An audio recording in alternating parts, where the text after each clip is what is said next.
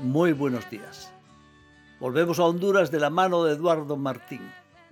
Recordemos que en la primera parte nos contó algunos aspectos de su experiencia en la labor social, actividad en la que no solo se trataba de aplicar los conocimientos de su profesión, y en la que personas de una calidad humana gigantesca despertaron en él una admiración indeleble.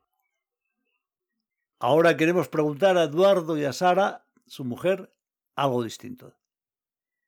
¿Cómo son para ellos los viajes? ¿Cómo han de ser? ¿Qué es lo que buscan cuando visitan otro país, otro lugar? Pero también, inevitablemente, vuelven otros recuerdos de Centroamérica, tal vez duros, pero alguno tan absurdo que prácticamente mueve la risa. Y como cierre, no podía faltar una valoración de lo que queda a la vuelta y de cómo los que no nos hemos movido de aquí no alcanzamos a hacernos una idea cabal. Oigámoslos. A Egipto a buscar la, la esposa. Sí, bueno, no, no, fue a buscarla, yo la encontré. Luego fui a, a probar suerte, a probar suerte a Egipto a ver qué pasaba. Pero sí, sí, sí hemos viajado, sí. O sea, no sé si mucho o poco, porque después conozco gente que, que ha viajado muchísimo más que yo, pero bueno, si no me puedo quejar. Creo que he viajado bastante. O sea, de hecho, me gustaría viajar más. Yo creo que de las mayores riquezas que existen en la vida es viajar y conocer sitios nuevos. Yo lo tengo clarísimo, pero, pero bueno, sí, algo viajado, sí. Una pregunta con eso. Cuando dices la mayor riqueza, conocer sitios nuevos, tiene que tener que ver con la gente, ¿no? No solamente el paisaje, que, que es mucho. Sí, sí, las dos cosas, obviamente. O sea, la gente y luego yo después es que soy una persona igual muy visual y a mí, yo el, el paisaje, la naturaleza me, me conectan mucho y me hacen sentir muy pequeño y me, me transportan a un punto distinto. O sea, decir, me hacen sentir parte de algo mucho, mucho más grande. Entonces, hay veces que parece que igual hasta suena mal, pero a veces hasta más naturaleza que las personas me hacen conectarme, pues yo qué sé, con, con lo trascendente. O sea, quiero decir, con, con, que este mundo es muy, muy grande, muy impresionante y hecho con mucho detalle y mucha delicadeza y que, que es una obra de arte andante, cambiante y variable según donde estés. Y después, bueno, quiero decir, son como dos aspectos distintos, ¿no? A mí, bueno, quiero decir, como persona creyente, cualquier sitio nuevo que visito y la naturaleza me transporta a la creación y a sentirme parte de algo muy, muy grande desde un aspecto de creación. Después, la relación con las personas humanas y otras culturas desde la diversidad y la riqueza del, del ser humano, ¿no? Y son como dos aspectos un poco distintos, aunque sean lo mismo, pero, pero sí, sí. Pero relacionado con eso, ¿y qué pasa con las, con las ciudades? Porque mucha gente viaja y se centra en las ciudades. ¿eh? Ver lo que le dicen las guías de turismo y demás. Ahí, mi mujer puede decir mucho de eso porque yo cuando preparo un viaje suelo coger qué hay que ver y me gusta ir por el dedillo y verlo todo. Es decir, yo soy una persona muy curiosa. O sea, de hecho, es que potencialmente podría decir que me interesa todo. Es decir, la reproducción de las mariposas, pues me interesa. O sea, quiero decir, no le pongo peros a nada. Soy, me considero una persona curiosa. Entonces, cuando voy a una ciudad, me gusta, o sea, qué es importante o significativo esta ciudad y por qué. Y conocer un poco más de eso. Entonces, también me gusta visitar ciudades. Hemos estado recientemente en Grecia y pues me apasiona leer sobre cómo eran los sitios, intentar ver recreaciones históricas de cómo eran los sitios, eh, admirarme por la arquitectura, que a veces dices que parece que hemos ido para atrás en vez de para adelante, porque hacían cosas espectaculares con recursos tecnológicos mucho más limitados. Y entonces disfruto de, de conocer cada rincón, popular o no popular, es decir, que sea más de las guías o menos de las guías, de las ciudades. O sea, de hecho, normalmente cuando viajo me gusta mucho ir caminando por las ciudades y hacer kilómetros y kilómetros, porque al final se conoce la ciudad también caminando, también parando, que a veces lo hago poco, hay que parar, si tomar un café y ver cómo la gente toma el café en un sitio, cómo come y tal. A veces igual peco mucho de, de caminar demasiado y estar más a las piedras, como dices, y de ver piedras que, que estar, disfrutar y contemplar un poco a las personas, ¿no? Pero me encanta me encanta también ver lo diferente de la arquitectura o del concepto de ciudad o la historia detrás de todo lo que está ahí construido o hubo construido, ¿no? Y después también tengo bastante capacidad de visionar. Es decir, ahora que estuvimos, lo que os comentaba en Grecia, pues eso, te explican cómo era la ágora antigua y ves un conjunto de piedras que no te dicen nada, pero yo en mi cabeza empiezan esas piedras a subir y a poner techos y a poner frisos y empiezas a ver la gente caminando, empiezas a crearte y dices tú, esto era la leche, ¿no? Y, y a mí eso, eso lo disfruto, lo disfruto. ¿A ti también te gusta, Sara? No. Viajar? Sí, viajar sí, pero las piedras no. Tú prefieres sentarte. Y es más del momento, de- pasar, Sí, eso sí. sí. De sentarse y ver cómo hace la gente y cómo se relaciona y tal. Sí, sí. A todo esto, Sara, que ya ha aprendido un montón de español, sigue divertida las explicaciones de Edu. Pero evidentemente no tiene por qué coincidir su gusto con el de él. Y nos interesa saber no solo cuál es su enfoque, sino también tenemos curiosidad y queremos que nos cuente cómo fue su gran viaje. Aquel que le llevó a la ciudad de su marido. Es nombre del padre y del abuelo, así que Sara Magdi Adib Taufik Gabra. Gabra existía, mm, Era una persona real. una persona, sí. Qué bonito. ¿Puedes repetirlo? Sara Magdi Adib Taufik Gabra. Muchos nombres, sí. Muy bueno. ¿Y cómo, ¿Y cómo te gusta viajar a ti, Sara? A mí me encanta Sí, viajar, sí. sí. Me gusta. ¿Cómo? ¿Cómo? ¿Cómo? Ok. Em, a mí me gustaría elegir solo los sitios menos turísticos y, y disfrutar de esos sitios, aunque no puedo visitar todo, pero disfrutar realmente de esos sitios, pasar tiempo ahí, allí y más de todo em, relacionar con la gente. Eso es lo que más me...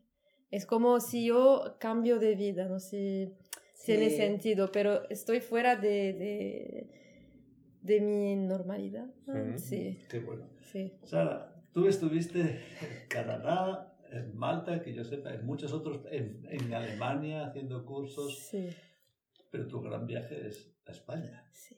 ¿Y cómo fue cuando llegaste a España? Eh, fue, bueno, fue un poco, cuando llegué, em, fue 10 días antes de la pandemia. Bueno, eh, lo pasé todo en casa con mi marido, pero em, era algo bueno porque al final tuvimos tiempo juntos, porque al principio él tenía que salir para ir al trabajo y yo estaba en casa sola y yo creo que era mejor para no sentirme mm, muy sola. sola. Y luego se acabó el confinamiento y empieza la vida normal, más o menos en Gijón. Sí. Y adaptación, adaptación, ¿verdad? Mm, Bueno, es que yo no salgo mucho de casa ahora, estoy trabajando desde casa. Sí que hay cosas que tengo que adaptarme a ella. Hay diferencias. Gijón es una ciudad mm, pequeña eh, con, eh, con poca diversidad. Sí. diversidad, sí. Y yo soy de una ciudad grande con diferentes barrios y cada barrio tiene su como sabor o Mm. algo distinto. A- Aquí todo es muy, muy típico, muy español. Y sí, y a veces me cuesta un poco, sí. Pero ahora, pero hay cosas también buenas. Por ejemplo, bueno, la gente, yo veo que la gente no hay un shock cultural muy grande, porque la gente, yo vivía antes en Canadá y no me sentía que es un lugar que yo puedo, donde puedo vivir porque en Canadá no hay una vida social, no existe. Es cada grupo de gente, cada eh, que viven en, en grupos muy separados. Sí que en el trabajo puedes hablar con tus colegas, pero al final no vas a salir con ellos. Es- tú tienes tu grupo de los egipcios juntos, los chinos juntos, los indios, así. Pero aquí hay más warmth, Calidez. calidez, y hay más Cercanía. Sí, sí, sí.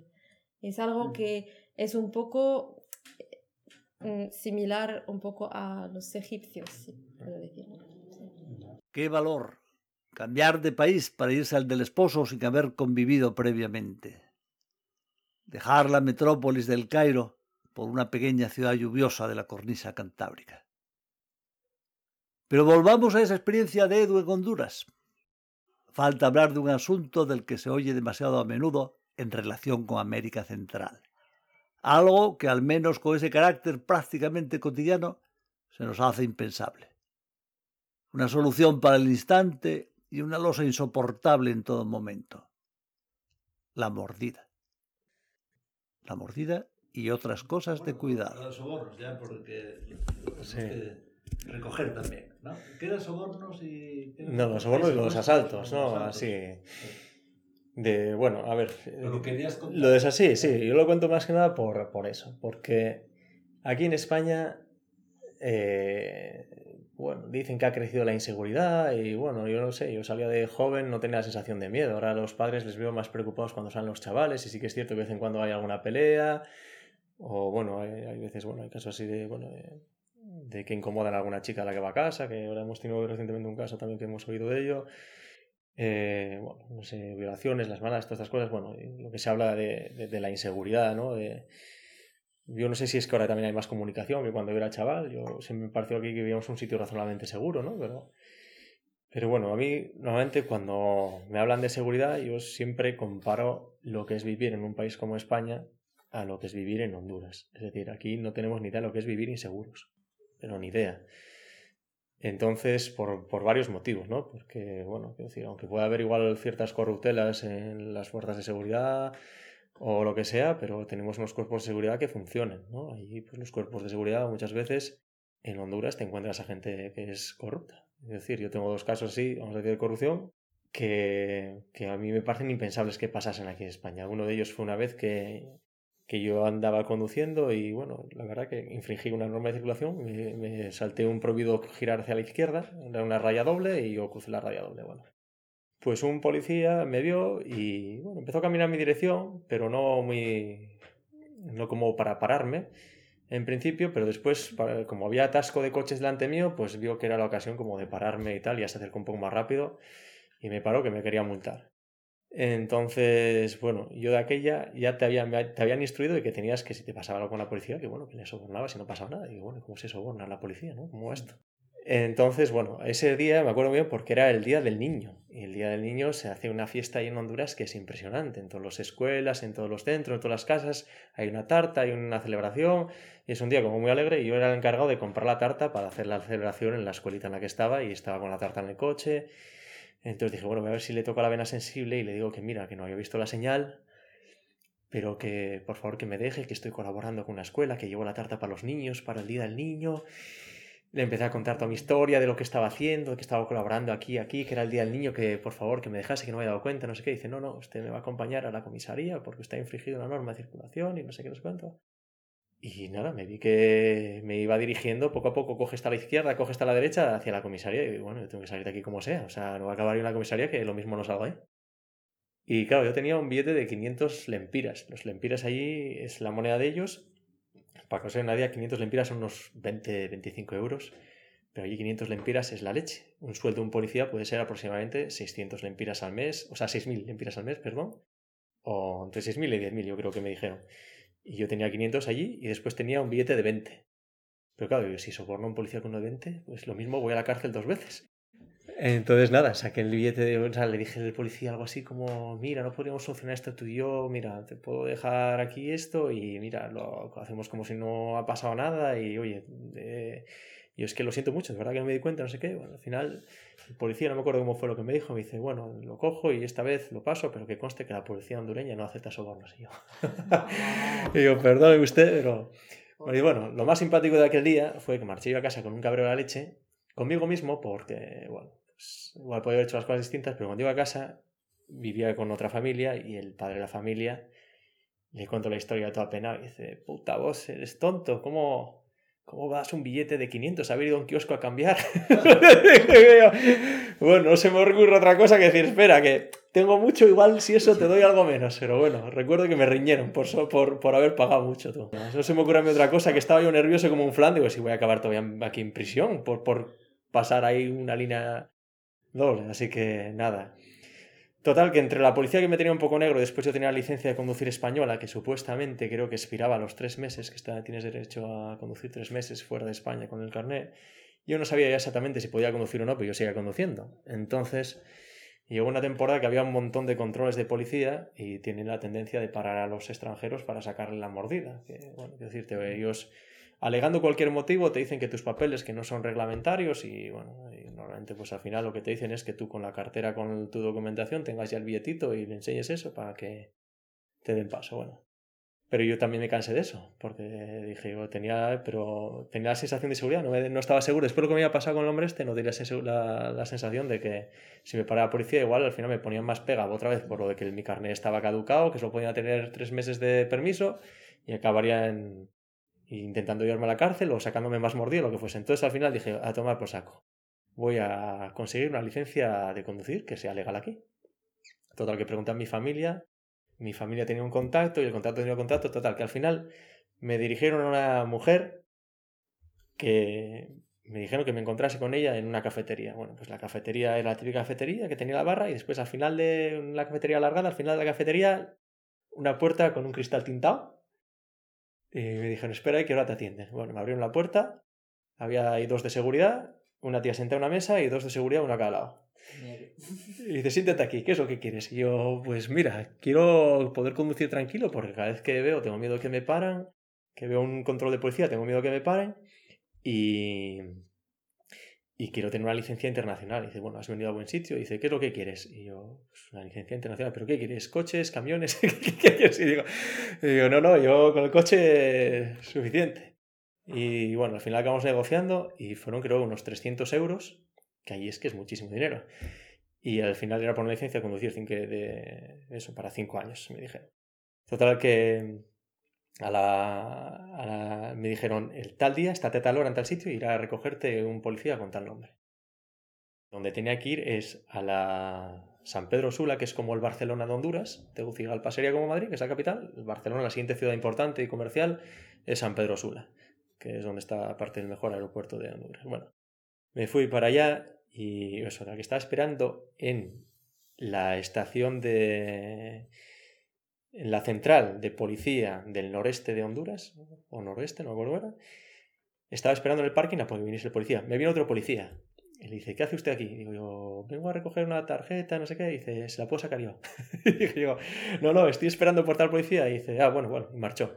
Al rato vino otro policía y me metió dentro de la estación en la estación había un montón de hondureños esperando para sacarse su licencia. Pues el policía este me cogió, me puso primero en la cola, me dice, ponte aquí, dice, te vamos a dar, anota esta dirección. Era una dirección San Pedro Sula. Y yo estaba viviendo en Progreso. Dice, esta va a ser tu dirección que vas a decir aquí para que te registren como que estás viviendo aquí. Y dimos esa dirección, pusimos las fotos, me coló después en otra cola y en cuestión de 10 minutos tenía una licencia internacional y al final era también para camiones y autobuses. en toda Centroamérica y Norteamérica. Y nada, con la misma, no me acuerdo cómo volví al progreso. No sé si me acercó este policía, alguien me había llevado a acercarme ahí a San Persula, porque San Persula es de las ciudades más peligrosas de, de toda Centroamérica. Tiene un índice de criminalidad bastante mayor que Ciudad Juárez, que es mucho más conocida por la criminalidad, pues San Pedro Sula creo que tiene igual el doble o triple que, o sea, es decir, tiene una tasa de homicidio de un mil por millón al año, algo así. Es una verdadera animalada, vamos. De hecho, te dicen que en esa ciudad ni siquiera bajes los o sea, que vayas con los pestillos del coche echado cuando estés en los semáforos porque, porque te pueden entrar y robarte el coche o cualquier cosa. Vamos, eso es ahí ah. bastante seguro. Así que nada, a partir de entonces dejé de escapar de los controles, que normalmente cuando vivía en una casa junto al director de la ONG y solíamos bajar juntos a, a la ONG cuando está en la ciudad, estaba colaborando en la ONG y les, gustaba venir conmigo porque cuando había un control de policía lo primero que hacía es coger la primera boca calle a la derecha o a la izquierda y echar a correr y callejear por las boca calles para que no me siguiese la policía en caso de que me quisiesen pillar. Entonces les encantaba bajar conmigo a ver si había un día emocionante o no. Así que se acabó eso y desde que tuve la licencia nunca me pararon para nada, porque siempre pasa, que hasta que tengas la licencia pues no te paren, pero bueno. ¿Y si te hubieran parado teniendo la licencia, no crees que habrían puesto cualquier excusa para...? Hubiese sido bastante más difícil hubiese podido negarme, intentar decir que quiero hablar con un superior, o sea, me hubiese podido plantar más. Pero cuando no tienes una indefensión grande. De hecho, me pasó también que A los tres meses está en Honduras, tienes que salir para volver a entrar otros tres meses. No puedes estar más de tres meses seguidos como turista en Honduras. Entonces me fui a Belice. Y cuando fui a Belice, que ya no pertenece, hay como cinco países asociados que es como si no salieses. Guatemala, Honduras, Salvador, eh, no me acuerdo cuáles son, que es como si fuese la Comunidad Europea, por decirlo. Y tienes que salirte de uno de esos cinco para poder convalidar que has estado fuera de la región y volver a entrar con permiso de tres meses. Bueno, yo me fui a Belice, que Belice no entra dentro de esos países. Y en Belice me pasó una cosa muy curiosa, que es que yo pensaba que podía pasar una noche y volver, y me dijeron que no, que estaba obligado a estar tres noches. Y yo, ¿pero eso dónde lo pone? El policía de la aduana. Y dice, ¿eso es así? Y dice, ¿pero puedes enseñarme algún sitio donde lo pongan? No. Y dice, si quieres estar menos tiempo, tienes que pagar, no sé si eran como 50 dólares. Y yo, bueno, eh, claro, después empecé a pensar, si me tengo que dar otras dos noches aquí, va a salir más caro estos 50 dólares, pero sé que este tío me está timando que esto es para él. Y como yo, había otros dos, creo que eran italianos, no sé qué, le estaban diciendo la misma cosa. Y los italianos dijeron, vamos a esperar aquí hasta que venga a un superior tuyo. Y les dijo, el esperar. no iba a aparecer ningún superior en ningún momento, claro. Pues ya, al final los italianos estos acabaron pagando y yo también acabé pagando los 50 dólares para quedarme nada más una noche y después volver a Honduras. Bueno, al final salimos eso. Pero una sensación de indefensión tan grande, es decir, estoy aquí ante un policía y no tengo nada que hacer. Me está estafando y engañando. Y Está estafando y es que voy a tener que pagar porque es que encima es lo que me sale mejor. O sea, y, bueno, o sea, Ah. eso fue también muy... Una indefensión ¡ah! tremenda. Así que lo que decía, que por un lado la inseguridad un poco de las fuerzas del Estado, que es que muchas veces no se metían ellos cuando había conflictos y había matanzas o había reyertas, pues a veces la policía se, se escapaba porque por lo que cobraban no iban a poner su vida en riesgo. ¿Sabes lo que quiero decir? De hecho, unos años antes de que fuese yo, en Honduras estaban dos maras muy importantes, que eran la Salvatrucha y la otra mara, no me acuerdo cómo se llamaba.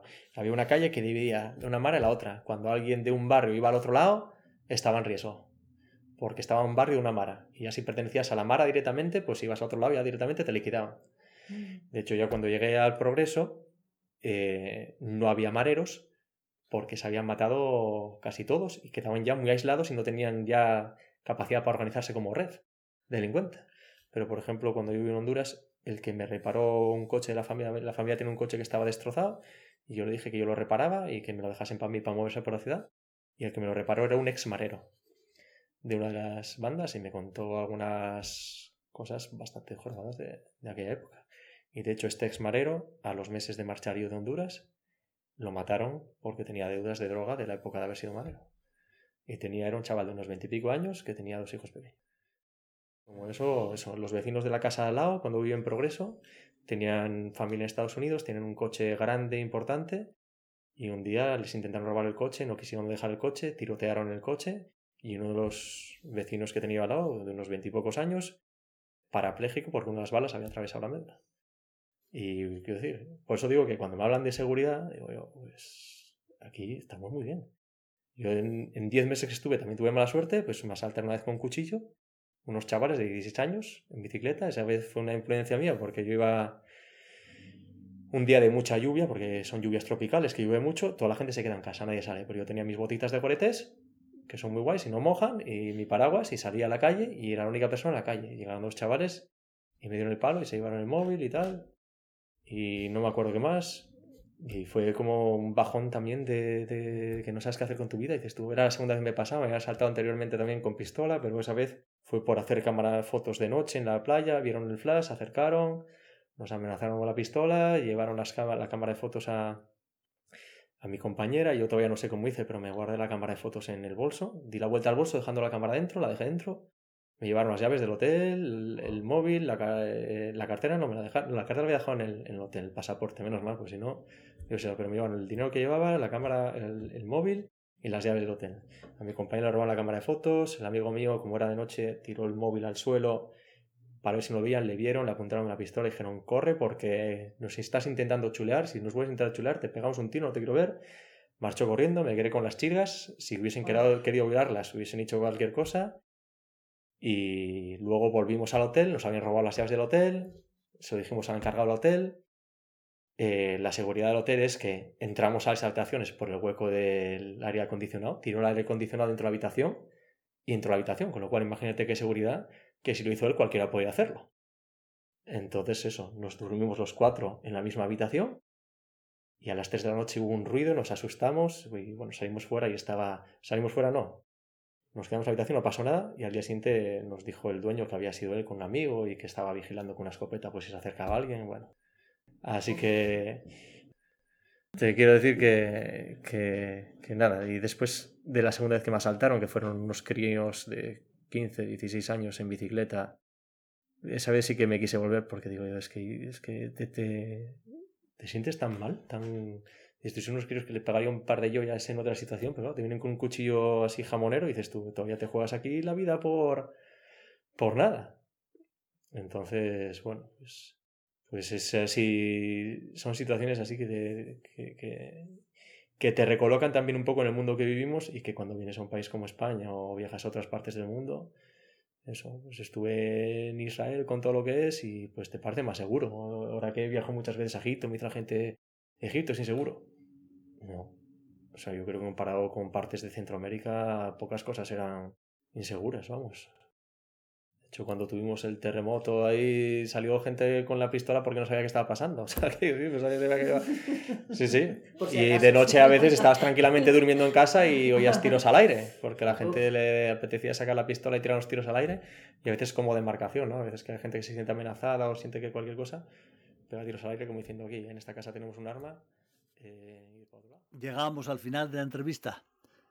Como decíamos al principio, Solo nos queda saber qué pasa a la vuelta. Sobre todo, cómo reacciona la gente.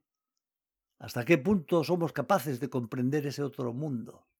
Hasta qué punto somos capaces de comprender esa labor que llevan a cabo personas como Edu. Fui, hice diarios y tengo ahí escrito muchísimo. Ya la, la, tercera vez que fui ya no hice. Cuando fui los seis meses igual tengo algo escrito, pero no, el primer mes que estuve, la otra vez que estuve tres meses, escribí ahí, escribí bastante, escribí mucho.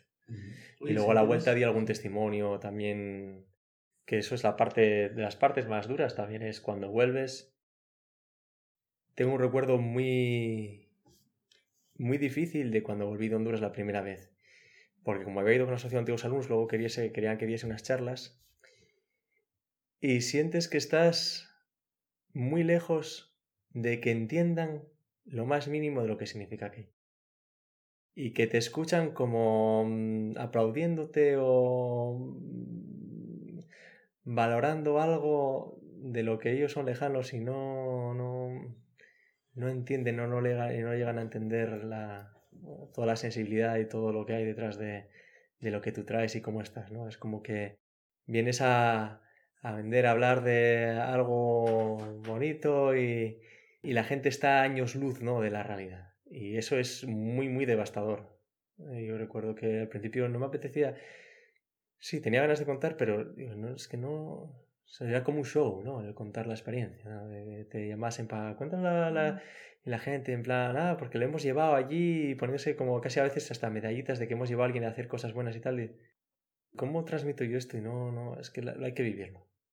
Hay que vivirlo. Y a veces cuando se usa sí, transmites y llega y la gente le impresiona y a veces claro, es muy fácil contar las notas y que la gente se impresione, pero mm, se hace muy difícil transmitir el mensaje de lo que has vivido a la vuelta y que no quede como un show o como un... Bueno, esto que estoy contando le ha pasado a más gente que ha tenido experiencias, ¿eh? que vuelves y cuando la gente quiere escuchar, hay gente que te quiere escuchar poniendo el corazón y hay gente que tiene como hasta mor como morbo, digamos, ¿no? Como por escuchar ahí pues realidades sangrantes y tal, y dices tú, a veces no te apetece ni compartirlas. Dices tú, no, no quisiera compartirlo por el morbo de, yo qué sé, pues eso, de, de, que has estado con niñas de dos años que han sido violadas y cosas de estas que dices tú. Mm. No lo digo aquí para dar pena ni no, o sea, he estado con esa niña y es una cosa terrible, ¿no? En los familiares o quien fuera, ¿sabes? Y bueno, después eso, llegar a casa y dormir en tu habitación y, y que abras el grifo y salga agua y, o sea, quiero decir, eh, tener un colchón cómodo, tener de todo y llegar para allí y decir, si es que estamos refalfiados. O sea, tal refalfio y tal que te, te, vuelves muy desconectado y te cuesta transmitir. Y si estás viviendo desde aquí, ¿cómo vas a entender esto? Si es que no, no, no hay por dónde... Qué gran experiencia. Aprendemos de nuestros invitados y ellos enriquecen el podcast con sus historias. Historias a veces increíbles, otros mundos, otros acontecimientos, comportamientos, otras creencias, otras circunstancias y siempre viajes y estancias admirables. Seguiremos así. Tenemos otros invitados que prefieren que seamos nosotros quienes narremos sus historias. Así lo haremos. Y también las nuestras, las de nuestros viajes y de nuestros lugares. Hay muchas.